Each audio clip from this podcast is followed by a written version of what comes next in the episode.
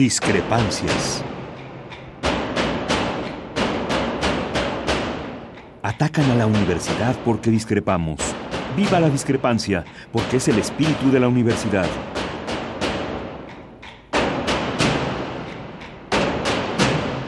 Martes de Discrepancias. Conduce Miguel Ángel Velázquez.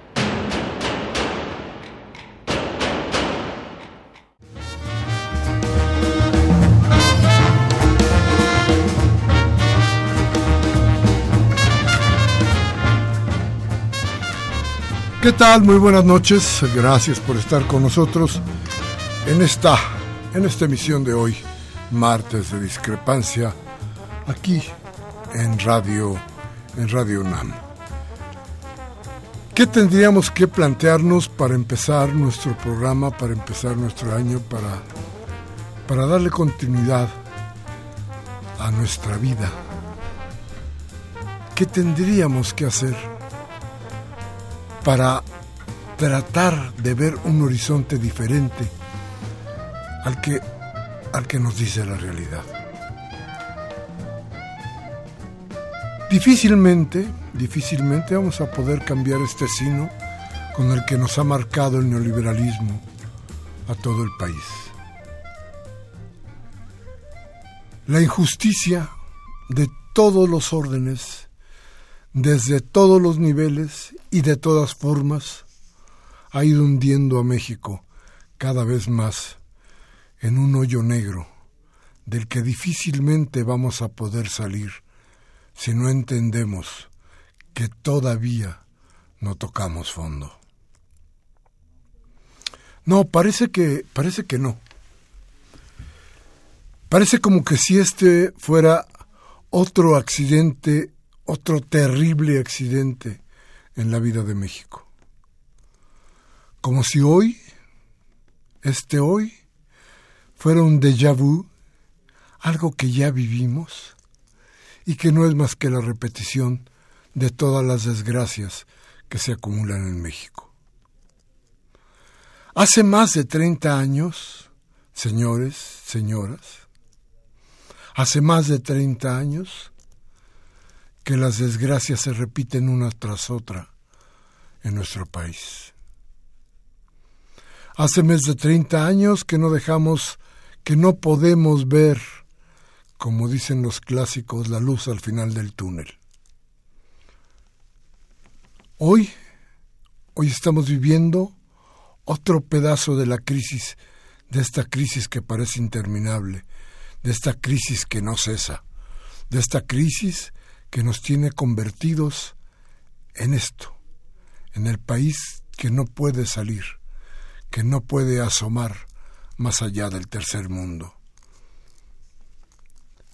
Hoy siguen nuestros, nuestros problemas. Hoy seguimos atorados en nuestra propia corrupción, en, nuestro, en nuestra desidia en no querer luchar por tener un país con mejores o en mejores condiciones. Vivimos una crisis terrible. Ya no podríamos decirle porque porque ya no ya no tiene cómo decir este señor es el culpable. Claro que también lo es, es decir, Peña Nieto es parte esencial de las culpas de nuestra desgracia. Sí, pero ya son 30 años de lo mismo. Y cada sexenio vuelven a contarnos un cuento nuevo y cada sexenio volvemos a caer en la trampa. Y cada sexenio se repite la crisis, cada vez peor, cada vez con mayor profundidad, cada vez sin mayor esperanza para los pobladores del país. Tenemos frente a nosotros, eso sí, debe usted darse cuenta, tenemos frente a nosotros las oportunidades de cambiar este destino. No está todo perdido. México sigue siendo un país inmensamente rico, de muchas maneras, de muchas formas. No solamente con el talento de sus trabajadores, que usted tendrá que ver y tendrá que sopesar, porque si nada más echamos un poquito la vista hacia el norte, diríamos, ¿cómo es posible que tantos y tantos y tantos mexicanos, millones de los nuestros, tengan trabajos y buenos trabajos casi en una buena parte en los Estados Unidos? Entonces, claro que hay riqueza humana, claro que hay talento, claro que hay una fuerza de trabajo bastante calificada, una fuerza de trabajo además que va a esforzarse por ganar el dinero. Esa, esa es una de nuestras riquezas. Pero además están las riquezas naturales. Pero además está un México que de costa a costa es rico. El México productor de plata, el México productor de oro, el México que ha sido saqueado año tras año, por ejemplo, por los grandes bancos. Ese México, ese México es nuestro, ¿eh? No es de los saqueadores, porque fíjese usted nada más qué terrible cosa.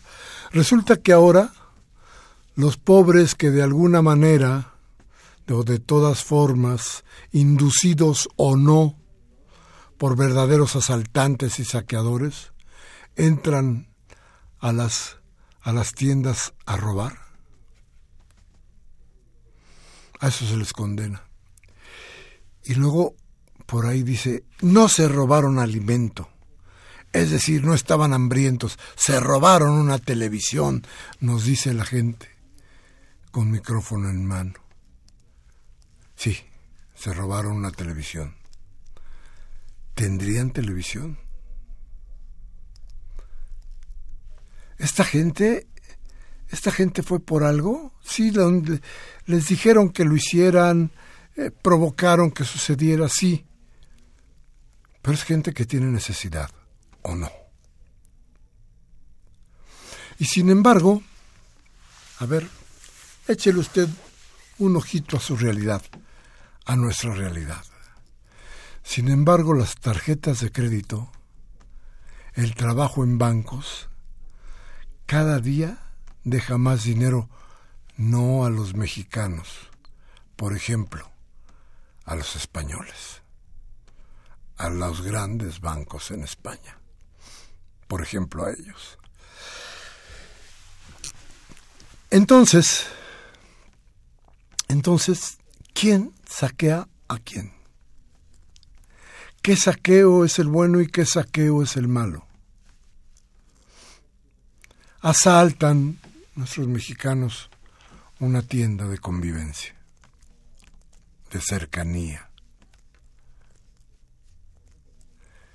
Y estos, estos otros, asaltan al país. Se llevan lo que pueden. Y lo que no se quieren llevar, se los regalamos. Por eso, por eso, por eso el país hoy tiene los problemas que tiene. Por eso México está, insisto, atorado entre sus indecisiones, entre su corrupción. Esto, esto es lo que es México en realidad. Este México que hoy empieza, o bueno, estos días, ha empezado un nuevo año. Un nuevo año que no tiene buenos horizontes, pero un nuevo, un año, nuevo año que puede permitirnos hacer la reflexión con otros, platicar con los demás, hablar de nuestra desgracia esto ya no se puede ocultar. Que no nos cuenten, que no nos vayan a decir jamás, porque no somos tontos, porque no debemos cerrar los ojos frente a la realidad, que el precio del petróleo tiene que ver con lo que sucede en otros países y con el precio internacional y que no es un nuevo impuesto. Perdón. Si el precio del petróleo sube un peso, en ese peso va el porcentaje de impuesto que tiene y que agarra el, gobierno.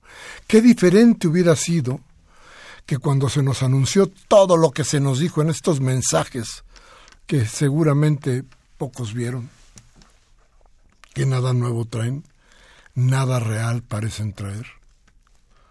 ¿Qué se nos dijo? Que todo esto se debía a que el precio internacional del petróleo, de la gasolina, había subido. Pero ¿y cuando bajó? ¿Por qué nunca bajó el precio de la gasolina cuando la gasolina estaba bajo? ¿Ya pensó usted en que hemos tenido año tras año, tras año, tras año de aumentos en la gasolina? Este es el más descarado, el peor. ¿Y por qué? Pues porque le vendimos el 40%, fíjese lo que le voy a decir, le vendimos a los extranjeros el 40% del presupuesto de la nación, por ahí. Eso es lo que valía petróleos mexicanos. Eso es lo que de petróleo se ganaba en este país. Eso es lo que dejaba el petróleo al Estado mexicano, que hoy no tiene. Y hoy para financiarse el Estado mexicano requiere aumentar el precio de la gasolina para obtener dinero. Ese dinero que hoy ya no puede obtener, ya no puede obtener gracias a nuestra riqueza, a la riqueza que se vendió. En fin, este es nuestro primer programa del año. Esperemos estar aquí, el segundo programa del, año. Este, no, si es nuestro primer programa en el año. Estaban diciendo que no, es nuestro primer programa del año. Espero que usted esté ahí, del otro lado, acompañándonos. Yo espero que usted esté ahí para ayudarnos a reflexionar con sus llamadas, con su voz. Yo espero que usted esté ahí atendiendo la realidad nacional para plantearnos las salidas inteligentes que nos dé una mejor manera de hacer política en nuestro país.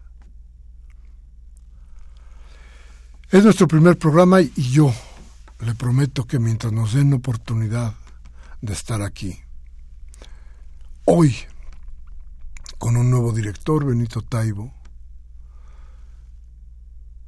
hombre que desde luego, desde luego, ya, ya nos dice la libertad es suya, es de ustedes.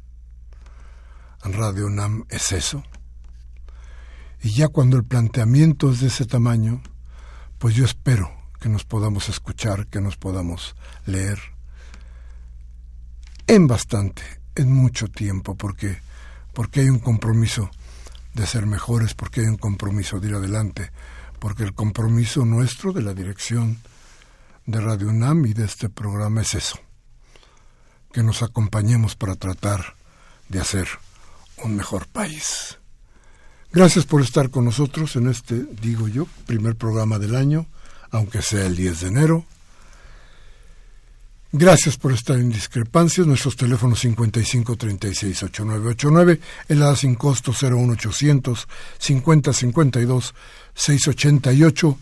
Vaya entonces para ustedes que no un deseo de felicidad, ojalá lleguemos a eso. Por lo pronto un deseo de sobrevivencia. Ojalá podamos salir bien de este año. Vamos a un corte y regresamos.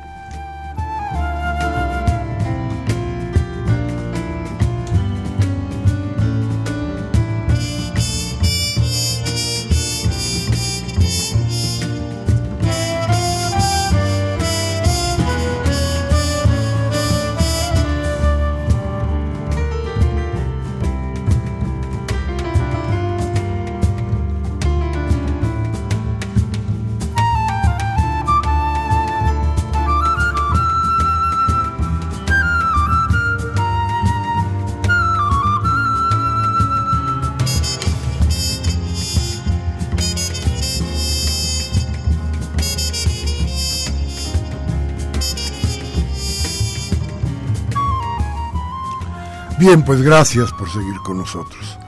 Este es el día 10 de enero. Y es el décimo día de manifestaciones de la gente en todo el país para protestar por el gasolinazo. El primer día, usted se acordará bien, hubo dos manifestaciones aquí en la Ciudad de México contra esto, contra esto de gasolinazo. Este, uno de la Alianza de Trabajadores de Salud y Empleados Públicos, que realizaron actos por separado, eh, esto para, para protestar por el aumento en los combustibles. Hubo, fíjese usted, ya en aquel primer día hubo gasolineras que incluso desde el sábado estaban suspendiendo la venta de Magnum o de Premium. Si usted se acuerda de nuestro último programa, hablamos de que había escasez de gasolina en muchos estados de la República. ¿Qué cree? Pues era así, un poco la escasez real y otro tanto la especulación. ¡Qué barbaridad! Hasta entre nosotros mismos. Sí, claro, cuando ya no hay un orden, cuando ya no hay un respeto, cuando el vecino de al lado es mi competencia, no es mi vecino. Entonces las cosas empiezan a cambiar. Porque en el momento en que es mi competencia, es mi guerra. Y si es mi competencia, tengo que vencerlo. O tengo que ser derrotado. Esto es, es el ambiente que crea el neoliberalismo. Esto es lo que realmente sucede cuando algo como lo que está pasando en este país se empieza a dar. Y entonces, bueno, pues ya no tenemos vecinos. Tenemos gente contra la que competimos. Y eso cada día es peor. Entonces, decía yo, el primer día sucedió esto de tres marchas en la Ciudad de México, gasolineras cerradas, protestas, algunas protestas muy individuales, muy personales y muy sentidas. Mire, yo recuerdo que en Ángel Urrazi Cuauhtémoc, me parece que era ahí, de pronto una señora se atraviesa entre los coches con un no al gasolinazo detrás de ella su marido dándole agua, porque parece que tenían horas y horas. Solo pedía que tocáramos el claxon, los que pasábamos para ahí, para mostrar nuestra protesta o el unirnos a la protesta de ella. Eso fue por ahí del primer día. ¿eh? Después fíjese usted el lunes 2 de enero, en el municipio de Giloltepec, simpatizantes de Morena bloquearon la autopista México-Querétaro. También estaban en contra de lo mismo. Y esto, esto ya había sucedido el primer día, el reporte de, las, de los cierres desde el primer día resalté porque queríamos plantear lo del Distrito Federal o lo de la Ciudad de México, pero ya había manifestaciones en varias partes la México Querétaro desde el primer día. Le damos lo del segundo porque duró el cierre por ahí de los 60 minutos. El total. Pero durante tres horas hubo bloqueos intermitentes, constantes. ¿Y qué cree? La gente sí estaba molesta, pues a final de cuentas interrumpen a uno el tránsito. Pero ¿qué cree? No había rabia. Muchísima gente, la que yo vi, que a mí me consta, no estaba tan molesta como cuando otras marchas. Al contrario, parecían solidarizarse con quienes bloqueaban. Eso ahí en la México Careta era el segundo día, empezó a las 9.40 y la gente simplemente pues no podía pasar y era un momento importante. Pero, decía yo, fueron bloqueos intermitentes. Y se dieron también en Cihuatanejo, en Sinaloa, En Guadalajara, desde luego. En varias partes del país la gente no aguantó, salió a la calle y se manifestó. En Acapulco. Bueno, creo que no ha habido parte del país, perdón, que no levante la voz en contra de las medidas que dice Peña Nieto no tienen no tienen eh, no nacieron de la idea gubernamental sino de la obligación internacional por eso yo les decía no sería bueno decirle a Peña Nieto que está bien que si no es el aumento del del petróleo y no tiene nada de la gasolina, perdón, internacional y nada tiene que ver el gobierno de México, que se estudie cuál es el porcentaje que se gana, por cada peso en impuestos. Y que esos impuestos el gobierno diga que no los quiere, que se queda con lo que ganaba antes del aumento. Estoy seguro que eso, eso no va a pasar, porque la verdad la verdad, parece que estos señores no encuentran remedio. Pero fíjese usted, ya el PRI y el PAN ese mismo día 2, qué bárbaro, es el PRI y el PAN. Dicen o decían que este, este año y el 18 se van a ver afectados estos partidos. ¿Qué cree? Pues por el aumento en la gasolina. Pero acuérdese usted que ellos aprobaron la reforma energética, esta venta del patrimonio nacional. Entonces, ¿por qué se quejan ahora? Yo creo que, que tenemos que ver muy en serio de veras lo que está pasando con el país y cómo vamos a poder ir subsanando todo esto que nos flagela terriblemente. Vamos a ir a un corte.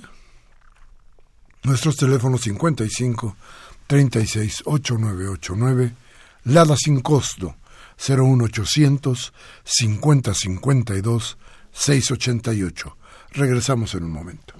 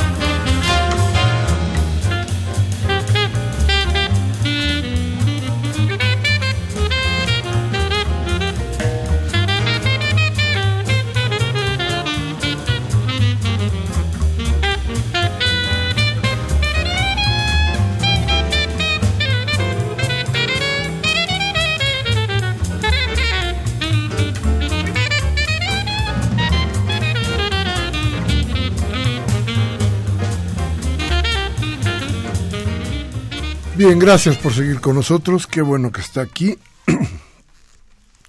y qué bueno que tenemos tiempo de platicar este día. Creo que de lo que más se habla en las calles, de lo que más le importa a usted, que es esta medida del gasolinazo. Y tenemos que ser muy claros para darnos cuenta de qué es lo que ha venido sucediendo y cómo ha venido sucediendo. Desde luego que estas movilizaciones han tocado al gobierno. Enrique Peña Nieto ha tenido que salir un par de veces a hablar con la gente o a tratar de lanzar mensajes que no calman nada. Y es más que yo diría que de pronto hasta resulta que que inquietan más que calmar. A ver, Nuestros teléfonos en la cabina son el 55 36 8989 y el ADA sin costo 01850 52 688. Habíamos hablado del segundo día, donde resulta que se pedían explicaciones sobre el dinero que se ha tomado del impuesto especial sobre producción y servicios, esto que se llama IEPS, y que hay mucha gente que ha pedido que se quite, pero que el gobierno no quiere quitar. Es precisamente de ahí de donde se agarran para obtener más dinero. Desde luego que no creo que vayan a obtener los 40 mil o el 40% del presupuesto del país que nos daba el petróleo o petróleos mexicanos cuando la riqueza era nuestra. Pero están buscando cómo hacerle. Y déjeme decirle que del impuesto se calcula que el impuesto especial sobre producción y servicios del combustible hay una ganancia por ahí de los 280 mil millones de pesos, pero que no sabemos porque no se han transparentado qué se hace con ellos. Pero bueno, ahí está. Fíjese usted, vaya tomando nota de cómo es cada uno de estos, cada uno de estos rubros, cada uno de estos escalones que estamos subiendo para poder tratar o para, para tratar de saber un poco más sobre nuestra desgracia. Espero para que no nos vuelva a suceder. Y el martes 3 de enero, el martes 3, pues el rechazo ya casi se había generalizado. Casi en todo el país, 30 entidades y la Ciudad de México, además la Ciudad de México, 31 miles de ciudadanos, transportistas, organizaciones campesinas, gente de todo tipo, de toda clase social, gente de todas partes, salió a las calles a manifestar su rechazo. Aquí en la capital hubo protestas, bloqueo de vialidades, este, estaciones de venta de combustible y diversos puntos. La gente salió con pancartas y reclamaban su derecho a decidir un poco sobre lo que pasa con los gobiernos, pero, pero la verdad fue que nada sucedió. Nada sucedió porque, pues muy sencillo, porque al gobierno no le importa qué es lo que está pasando. En Chihuahua 10 puntos carreteros fueron cerrados. Solo en algunos casos fueron intermitentes. Ahí la gente sacó sus tractores, sus camiones. Incluso, incluso, sobre las vías de los trenes se pusieron, se pusieron bloqueos. Todo esto sucedió en Camargo, en Delicias, en Chihuahua, en Juárez y en Cuauhtémoc, donde se, se impidió el paso a trenes, a camiones, a prácticamente todo. En el Estado de México, seis carreteras se bloquearon. En López Portillo, en Ecatepec y Coacalco, en la línea 2 del Mexibús, que se ve afectada también en la avenida Primero de Mayo en Tlanepantla, en la intersección de, de, Carmelo Pérez y Plantitlán en Esahualcoyot, en Morelos, Transportistas de todas partes tomaron los accesos a la terminal de almacenamiento y reparto de Pemex en Cuernavaca y allí exigieron al gobierno estatal que subsidie el alza al precio de las gasolinas, porque si no dijeros van a tener que aumentar el costo del pasaje. De las ocho y hasta las dos de la tarde impidieron la salida de pipas. Integrantes de organizaciones civiles ahí mismo ocuparon estaciones de servicio en la capital del estado, en Tepoztlán y en Cuautla, donde además también hubo bloqueos. Las protestas se efectuaron en Hidalgo, donde en siete municipios salieron a las calles, en Sinaloa, en Veracruz, en Michoacán, en Puebla, en Durango, en Baja California, en Coahuila, en Nuevo León, en Tamaulipas, en Colima, en Nayarit, en Jalisco, en Zacatecas, en Guanajuato, en San Luis Potosí, en Aguascalientes, Querétaro, Tlaxcala, Oaxaca, Chiapas, Guerrero, Tabasco, Campeche, Quintana Roo y Yucatán. Todo el país en protesta. ¡Qué barbaridad! Y no pasaba, no pasó nada, nada en Los Pinos. Vamos a ir un corte, les recuerdo nuestros teléfonos 5536-8989, 01800 5052 688. Regresamos en un momento.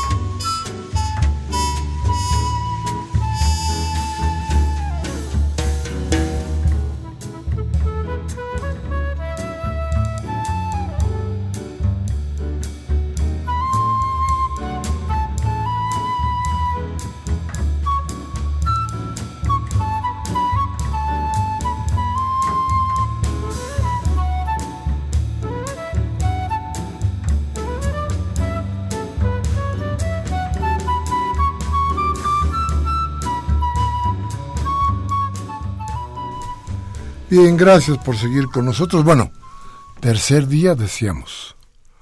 Ese tercer día el sector empresarial empezó a plantear algo que después vimos y que fue importante.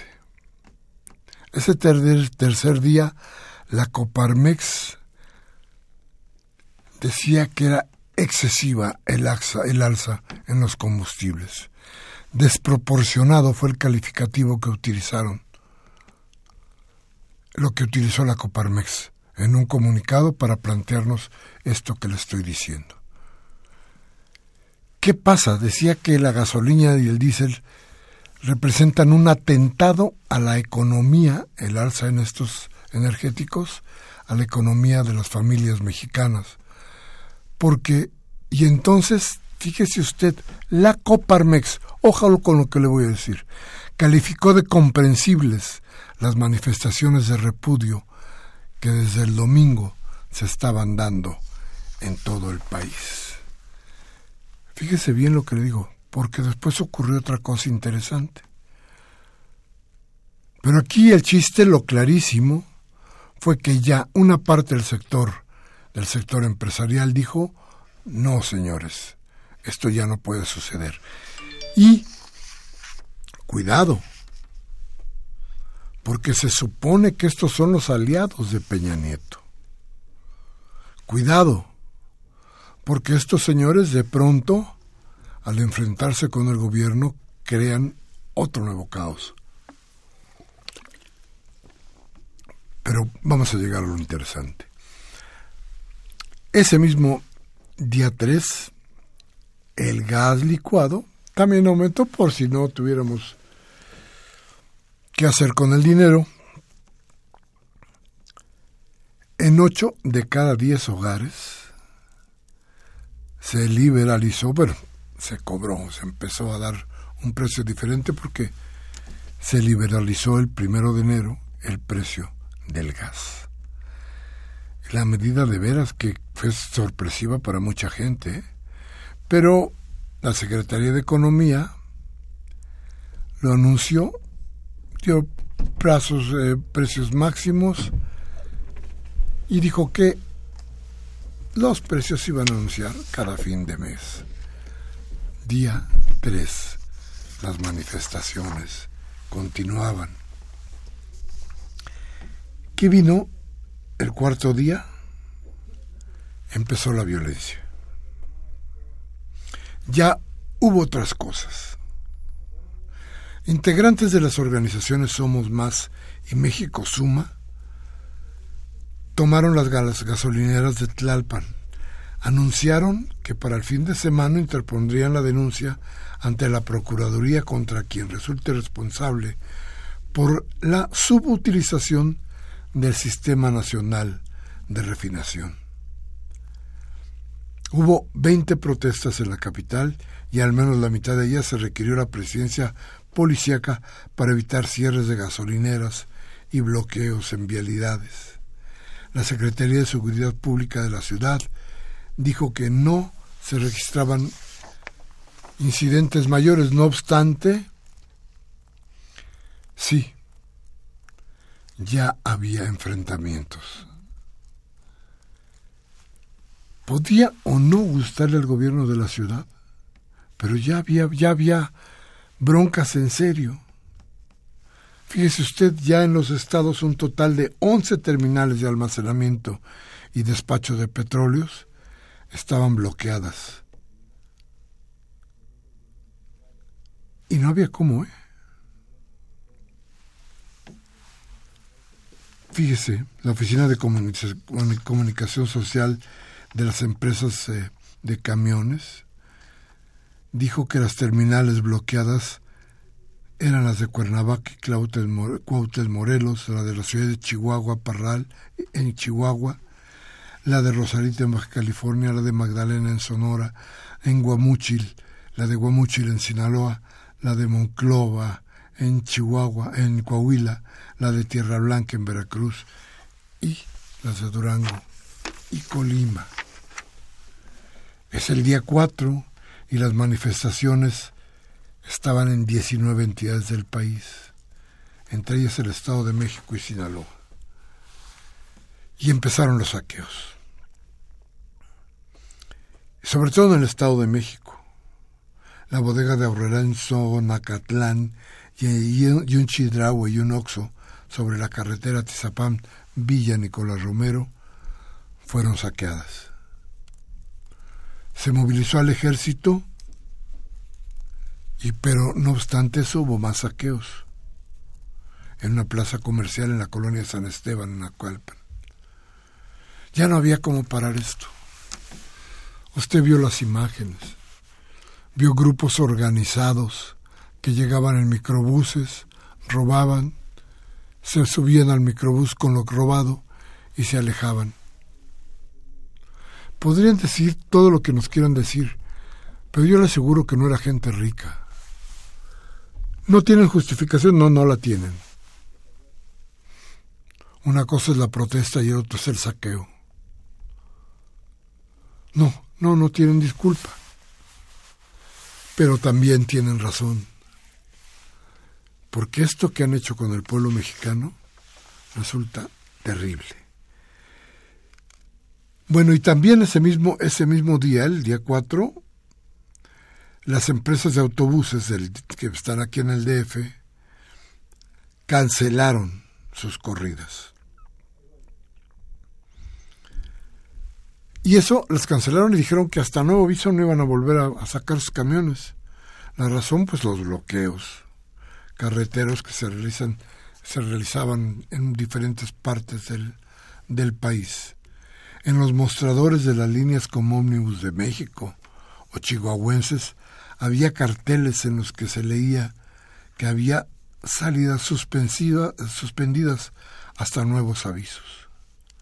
Los viajes cancelados incluían destinos como Zacatecas, Querétaro, Tampico, Tuxpan, Chihuahua, Durango, Guadalajara y Poza Rica, entre otros muchos. Eso es lo que estaba pasando el cuarto día. El quinto día, el gobierno federal anunció que los altos actos vandálicos ocurridos el miércoles eran ajenos a la protesta contra el aumento de los precios de gasolina ajenos no, tampoco justificables. No, ajenos no, porque sin el gasolinazo no hubieran existido. Pero eso no, eso no quita que sean saqueos. Eso no quita que sean robos. Eso no quita que aunque en una escala mucho mayor, mucho menor, esta gente sea pues como los propios funcionarios que saquean este país. Entonces, no, por ahí, por ahí no va la cosa. Por ahí no debe ir. Osorio Chong, la noche esta del 5, convocó a funcionarios federales y locales de los estados de México, Hidalgo y de la Ciudad de México para definir una estrategia que, pudiera cambiar la, la, el, camino de la desgracia que se estaba dando por todos lados. Así nos pasó el día 5. Y al 6, los saqueos a tiendas continuaron durante toda la madrugada del jueves en algunas entidades como el Estado de México y bueno, también en Cancún, en Cantún, Quintana Roo. Hubo saqueos casi todo el día. la ANTAD, la, la Asociación Nacional de Tiendas de Autoservicio, decía ese 6 de enero que había 300, que se, que se, que se, que hubo saqueos en 300, en 370 tiendas de los estados, de 10 estados del país. Fíjese usted, un día anterior solamente había habido 79. Y había entonces 400 tiendas cerradas. El viernes 6, los, los policías tuvieron que... Ah, bueno, déjeme, déjeme decirle, un policía trató de impedir que saquearan lo atropellaron y murió. Otro sigue muy grave porque le dispararon en el pecho. Las cosas se pusieron muy mal, muy difíciles. Y esto no ha acabado. Y todavía no vemos lo peor porque no hay un solo elemento que diga que la gasolina va a bajar de precio. Todo el mundo plantea que la gasolina subirá su precio. Así es que todavía no sabemos hasta dónde va a llegar esto. El día 6 los policías desalojaron a los manifestantes que obstruían los accesos a los centros de almacenamiento de petróleos mexicanos, como ya le habíamos dicho en Monclova, en Chihuahua, Chihuahua, entre otros lugares, ¿no? Y empezaron a desalojar gente. También se detuvo a mucha, mucha gente que hoy incluso está siendo ya procesada. El 6, el viernes 6, la Policía Federal reportó que hubo bloqueos interminentes en tramos carreteros en Hidalgo, en el Estado de México, en Veracruz, en Morelos, en Guerrero y en Oaxaca. La cosa seguía difícil. En el caso de Ecatepec, la Policía Federal desplegó en la zona de Tecámac elementos en tiendas de autoservicio porque temían que hubiera que pudieran sido que pudieran ser saqueadas. En la Ciudad de México ya se, investiga, se investigaba 106 a 106 personas que habían intervenido en los saqueos. Se abrieron 38 carpetas de investigación.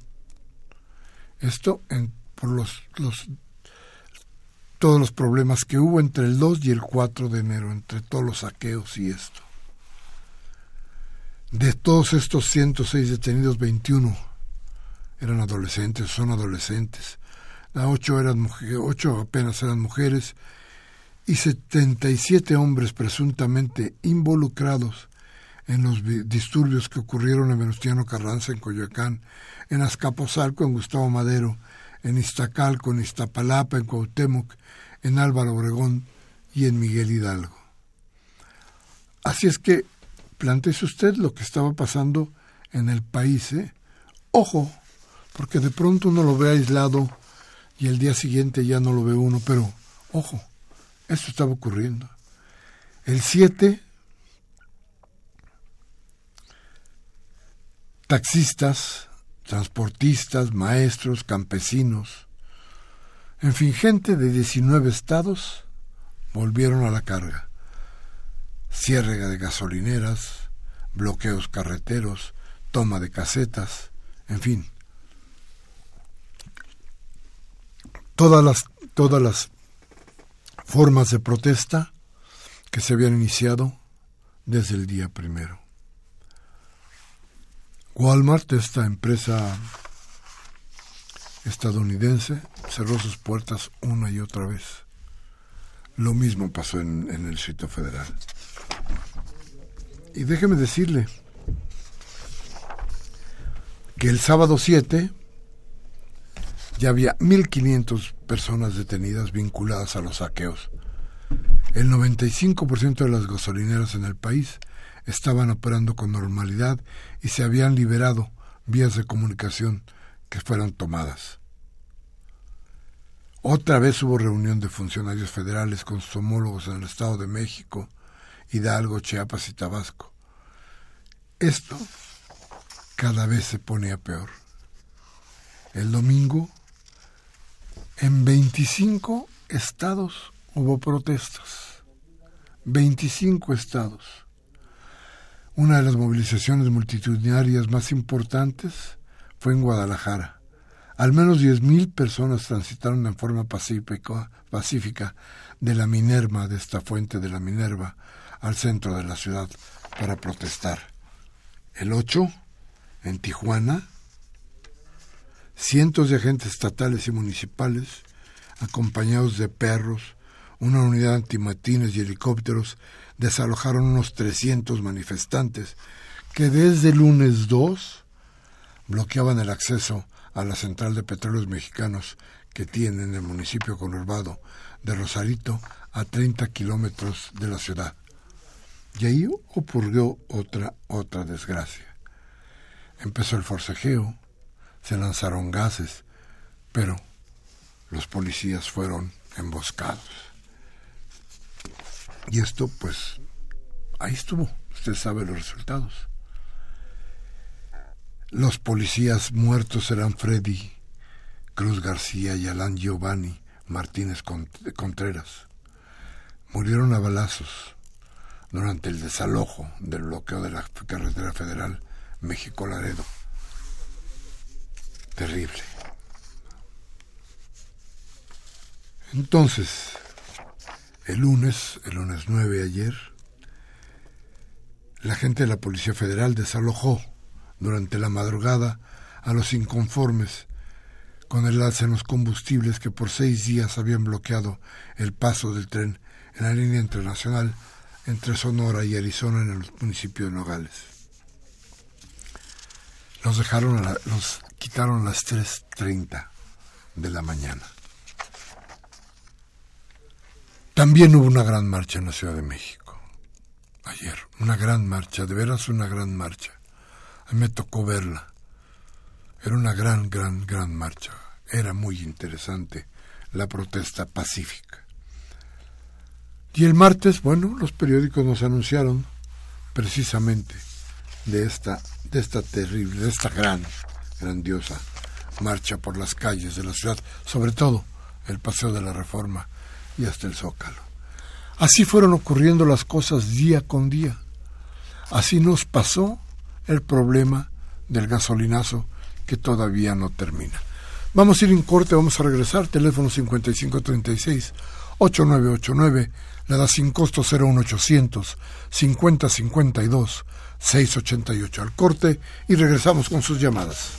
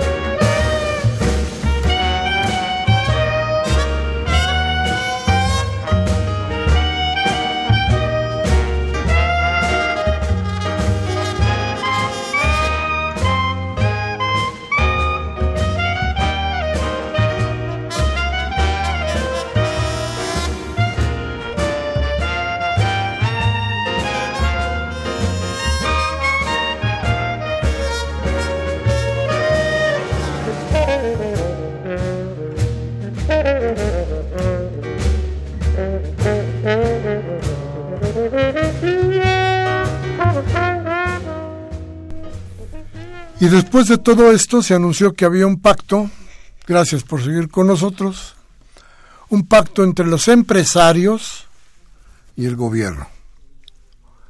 Según esto no subirán los precios. Según esto habrá conciencia de parte del comercio de las grandes empresas para no subir los precios. Pero ¿qué cree usted? La Coparmex, que desde ya hace rato estaba en contra, dijo esto no sirve. No le entró y no firmó. Tampoco firmó la CONAGO. Los gobernadores no se hicieron cargo del compromiso de, del presidente de la República. Y entonces mañana vamos a, a, oír y a escuchar de nuevos pactos por todo el país, ya usted verá. Pero pactos, pactos que necesariamente están muertos o parecen estar muertos. Bien, vamos con sus llamadas que son... Uy, no sabe cómo le agradezco que este primer día de nuestro trabajo aquí en Radio UNAM tengamos tantas llamadas. Lorenzo Vázquez de Portales me dice, me parece una bobada y una hipocresía de que los medios de comunicación hablen tanto del gasolinazo, cuando de 20 años a la fecha todos los productos se han ido incrementando. Hay refrescazos, rentazos, etcétera, etcétera, etcétera. Tiene usted toda la razón, don Lorenzo. Y sobre todo, que no nos cuenten este, este rollo de que si aumentó la gasolina, ¿desde cuándo entonces tendríamos que, por qué nos aumentaron año con año, mes con mes? ¿Por qué entonces no hay explicación a los aumentos anteriores? Es la rapiña. Dice la señora Cárdenas en Naucalpan, los saqueadores son del PRI. Está comprobado. La noticia se fue a Europa en lugar del gasolinazo. Muchas gracias, señora Cárdenas. Un abrazo. El principio de año. Lo mismo que para mi querida Karen Dam. De Miguel Hidalgo dice feliz año. Dice doña Karen, ya valió madres. Acaban de desmantelar la industria petrolera y de Pemex están acabando en nuestras narices. Apoyo y admiro a los que van a protestar. Gabriel Campos de Benito Juárez dice, yo estaba, ya estaba todo planeado para los saqueos en las grandes tiendas comerciales. Ya es una prueba. Si ganan, las próximas elecciones Manuel López Obrador para que realmente el gobierno actual va a crear esa inconformidad y se admiraban de él que era él el enemigo número uno. Ahora, ¿quién es? Incluyendo al depredador de la nación, Salinas Peña Televisa.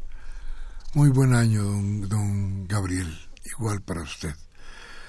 Rubén Pinto de Catepec dice el gasolinazo es una puñalada que nos da peña a todos los mexicanos con la complicidad de diputados, senadores y funcionarios transas.